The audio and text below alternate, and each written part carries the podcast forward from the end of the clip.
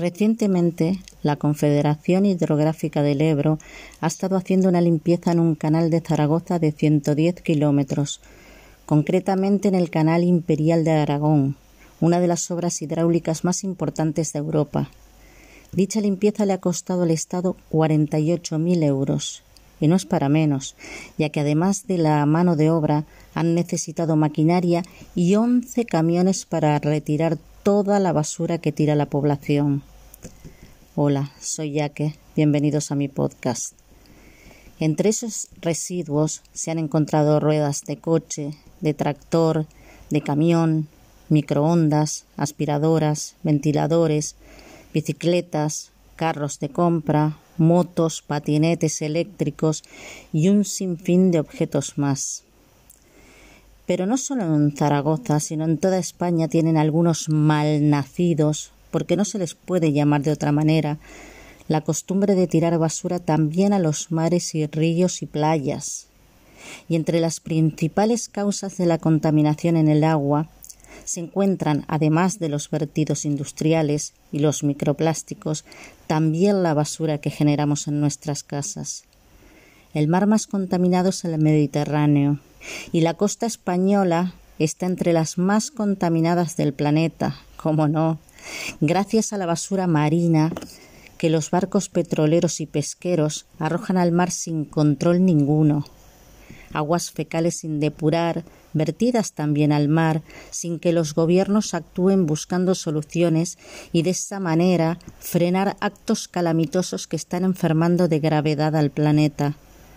Luego algunos se preguntan cómo es que en pleno siglo XXI hay epidemias, pandemias, tsunamis, volcanes que erupcionan después de miles de años dormidos, gente que no es capaz o no le da la gana hacer las cosas bien para beneficio de todos, personas que dan más credibilidad a grandes empresarios que auguran todo tipo de catástrofes y el final de estas, que a científicos personas que tocan de oído porque creen en la filosofía de vida de sus vecinos o familiares, porque no tienen una propia y porque no se molestan en leer una revista científica para entender el porqué de muchas cosas. ¿Para qué? Si lo único que quieren es que Internet les vaya como un tiro. Y cada día se conforman con menos. 5G. ¿De qué hablas, vieja? Vamos a por el 10G aunque las fabulosas antenas nos provoquen cáncer y la esperanza de vida sea cada vez menor.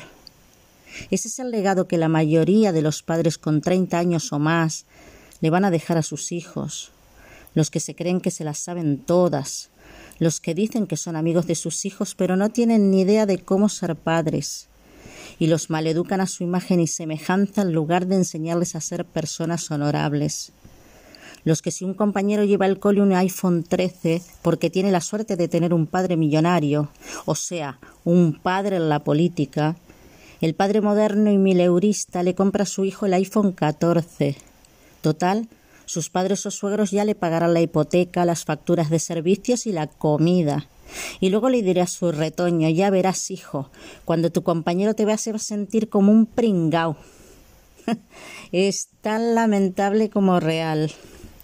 A muchos niños les sobran juguetes y tecnología, pero les falta educación. Bien dicen que la ignorancia es la madre del atrevimiento. Y queda totalmente demostrado cuando te niegas a ampliar conocimientos, escuchando a un facultativo sobre los beneficios y contraindicaciones de una vacuna, pero crees a pies juntillas a Bill Gates cuando da la fecha exacta del fin de la pandemia, o a Elon Musk cuando te dice que la felicidad está en los psicotrópicos. Hombre, si millones de personas bebieron lejía para curarse el coronavirus porque lo dijo un señor que tiene tanto dinero como escasa formación, no me sorprendería que si mañana Juan Roy se le ocurriera decir que sus patatas bravas previenen la ceguera, salieras a toda leche a sus supermercados y acabaras con todo el stock. No se dan cuenta que el empresario es eso, empresario, no visionario. No es lo mismo ver más allá que provocar situaciones para luego darte la solución, que obviamente solo tienen ellos y de las que solo ellos se benefician. Siglo XXI, tanta tecnología avanzada y tanta ignorancia a la vez. Qué pena. A muchos les parece genial la idea de convivir con robots a los que los países más ricos dan nacionalidad, demostrando su enorme poder ganando ciudadanos de semejante talla, como la androide Sofía, que es ciudadana saudí. Los bancos empezaron con las máquinas inteligentes. Todo lo que antes hacían tres trabajadores ahora lo hace una sola máquina. Y no te quejes si tienes que esperar media hora porque el que va delante de ti tiene un carro de gestiones para hacer. Te dicen, qué pena, no te puedo dar yo los cuarenta euros que necesitas en este momento, porque si lo hago te tengo que cobrar seis euros de comisión, ya que no es mi trabajo sino el del cajero. Y te callas porque es inútil que digas nada. Te dicen que es lo que hay. Y a veces te quedas con la sensación de que te están irrespetando, defendiendo con gestos o palabras poco adecuadas unas normas que a ti te perjudican a corto plazo, mientras que al trabajador del banco lo harán a corto, mediano y largo plazo, ya que en cuanto pongan otro cajero inteligente, irá a la calle con dos compañeros más. No piensan en eso. Y así nos va. ¿Y cómo no? Si la prepotencia de algunos es tan grande como su ignorancia o incredulidad, aunque tengan mucha destreza en su especialización. Siglo XXI, cuánta tecnología, pero no basta. Tanto así que han creado el metaverso, un mundo de realidad virtual donde la gente invierte ingentes cantidades de dinero, donde, alguien compra un barco por 650 mil dólares en el que nunca van a navegar, mientras que los barcos reales no pueden surcar algunos mares debido a las inmensas islas de plástico, en el que se ofrece trabajo a arquitectos y decoradores. Yo me quedo muerta, yo no entiendo estas cosas. Si alguien quiere que me lo explique, pero aunque parezca un proyecto recién salido del horno y la mayoría crea que ha sido invento de Mark Zuckerberg, no es así, ya que la idea fue de Neil Stephenson, un escritor de ciencia ficción que también escribe no ficción sobre tecnología para una revista, graduado en física y geografía por la Universidad de Boston y que en 1992 publicó una novela llamada Snow Crash, donde plasmó la idea de un mundo virtual y de la que la máquina de hacer dinero Zuckerberg se aprovechó creando Meta y sus gafas de realidad virtual con un éxito rotundo casi 30 años después. Me parece importante recalcar esto, sobre todo para aquellos que dan por válida la idea de que, que han oído de que Facebook es el creador de metaverso. Y como ahora lo cuento yo, que soy simplemente ya que seguro no me creen y ahí sí irán, irán a investigar y se darán cuenta del error y luego dirán, no, yo ya lo sabía.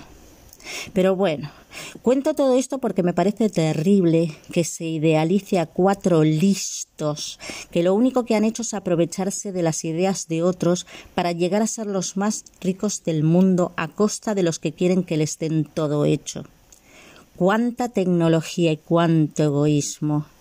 Preferir entrar como sea en un mundo virtual a intentar dejar un planeta sano a los descendientes. Y no intento convencer a nadie de nada. No soy tan irrespetuosa.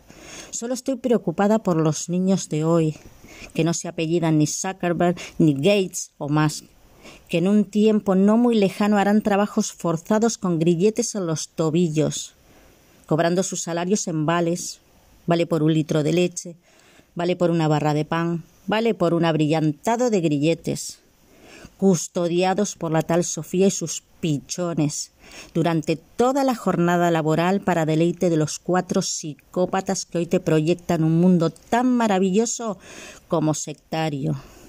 Piensa que durante años nos han moldeado para ser sus fieles seguidores en el presente, y solamente su dominio útil en un futuro más cercano de lo que puedas imaginar. Se dice que a nivel tecnológico se avanza cada día a pasos de gigante, y yo lo pongo en duda, porque si hay un corte de suministro eléctrico, nos quedamos totalmente incomunicados. Antes te quedabas sin luz, pero seguías hablando por teléfono todo lo que duraba el apagón, ya que te aburrías sin tele en Internet. Ahora no. Y la verdad eso no lo considero un avance, más bien lo contrario. Cuánta tecnología y cuánto retroceso. Aún así no me creo que la reciente caída de Instagram, WhatsApp y Facebook haya sido por problemas técnicos en los servidores de Facebook, ni un ataque informático por parte de Anonymous. Me creo más una prueba a nivel borrego de don Magnate para hacer los ajustes pertinentes a la transición y de paso conocer la cantidad de fieles que le seguirán a su metaverso, el que curiosamente presentó unos días después de la caída. Y no solo los adolescentes están ilusionados con el nuevo mundo, los adultos también. Esto es otro virus que no hace distinción por edad, raza, género ni clase social.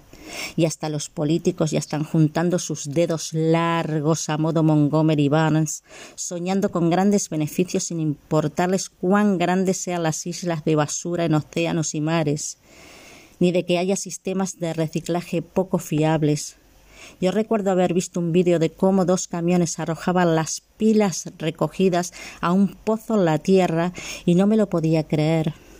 De hecho, he estado buscando el vídeo y no lo he encontrado por ningún sitio. Supongo que era una evidencia que implicaba mucha gente a la que no le convenía salir a la palestra en esas circunstancias. Es lo que tiene la tecnología. Ahora queda todo registrado, hasta el gesto más simple. Siempre y a cualquier hora hay una persona fumando en una ventana o un balcón, dispuesta a grabar todo tipo de situaciones.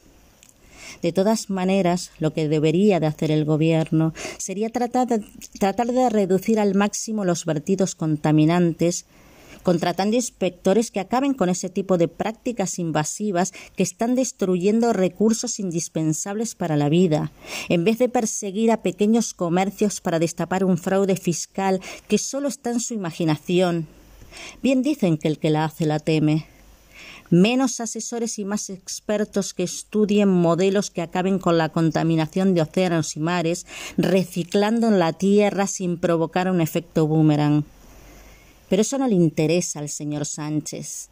Sánchez. Él va de ecologista, gastando de la caja del Estado casi 376.500 euros para la instalación de placas solares en el Palacio de las Marismillas de Doñana, donde él y su familia pasan las vacaciones de verano. ¡Cuánta tecnología y qué poca honradez! Y después de enterarme de esto, no hago más que recordar la frase de Federico Trillo. Además de pensar que una contaminación que nos haría falta erradicar sería los poderes públicos. Esos no deberían de reciclarse, ya que nos limitan recursos, crecen más rápido que las cucarachas y se amontonan por encima nuestro aplastándonos de forma constante. No podemos seguir manteniendo presidente, más vicepresidente primero, vicepresidente segundo, vicepresidente tercero, ni ministros, ni segundos ministros, ni secretarios de ministros, ni secretarios del secretario del segundo ministro. Y encima la corona. Venga ya, hombre. Ya está bien, o los unos o los otros, pero todos y tantos chupasangre sin currar, no. ¿Y a esto le llaman democracia? Si no tienen dignidad, vergüenza menos.